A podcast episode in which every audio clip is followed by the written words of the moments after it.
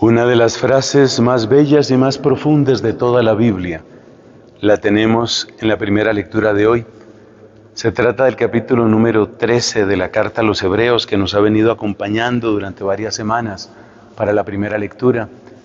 Y la frase es, Jesucristo es el mismo ayer, hoy y siempre.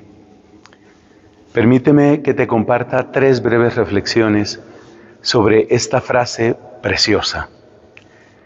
Recordemos que la carta a los hebreos es un documento para dar ánimo a una comunidad que ya ha sufrido, que tiene que enfrentarse nuevamente con sufrimiento, con persecución, con exclusión, y que por consiguiente es una comunidad de judíos convertidos al cristianismo, por eso el nombre de hebreos, una comunidad de gente que está desanimada, gente que tiene la tentación de dar pie atrás.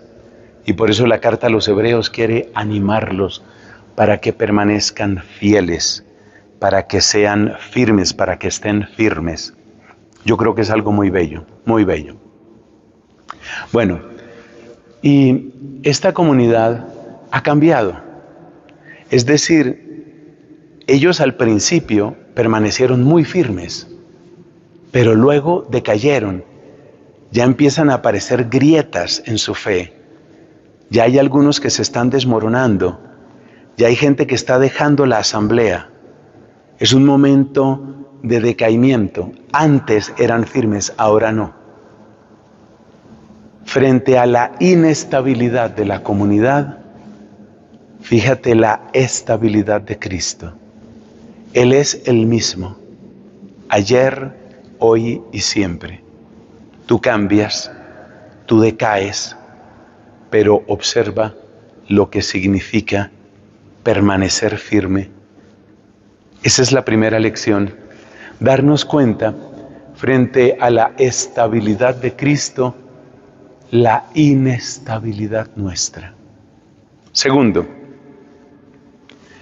si nosotros somos inestables, ¿en dónde encontraremos firmeza, serenidad, perseverancia, si no es en Él?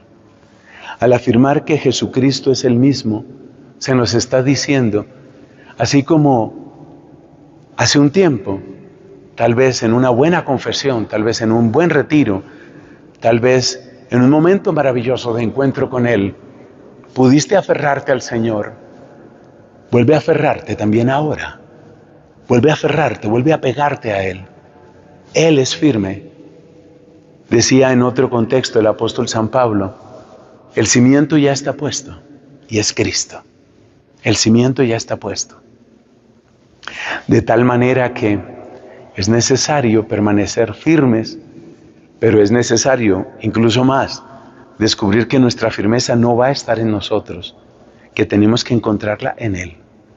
Ese es el segundo punto. Y el tercer punto, que yo lo llamo un punto ecológico, ya vas a ver por qué. El tercer punto es este, es que en la ecología una reflexión que se hace es que no tenemos el derecho de entregar a las nuevas generaciones un planeta convertido en un basurero. Es decir, tenemos una responsabilidad frente a las nuevas generaciones, pues eso que se plantea en la ecología eso vale también para la fe y mucho más. No tenemos derecho a entregarle a las nuevas generaciones un Cristo incompleto, un Cristo mutilado. No tenemos derecho a hacer eso. Hay que entregar el Cristo completo. Si por ejemplo nosotros empezamos a enseñarle a las nuevas generaciones que lo que era pecado ya no es pecado, ya eso no importa, o empezamos a enseñarles a las nuevas generaciones que la misericordia de Dios en realidad es como un cómplice, un cómplice para que tú sigas viviendo tu vida sucia, tu vida puerca como a ti te gusta vivirla. Y empezamos a deformar la misericordia para convertirla en complicidad. Le estamos entregando a las nuevas generaciones un Cristo deformado. Eso no es correcto.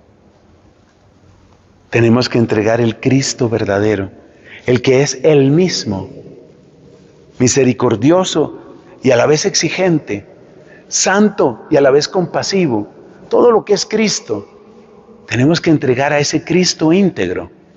entregarlo completo, como Él es, porque Él es el mismo ayer, hoy y siempre. Eso es lo que significa dar testimonio, eso es lo que significa servir a Dios.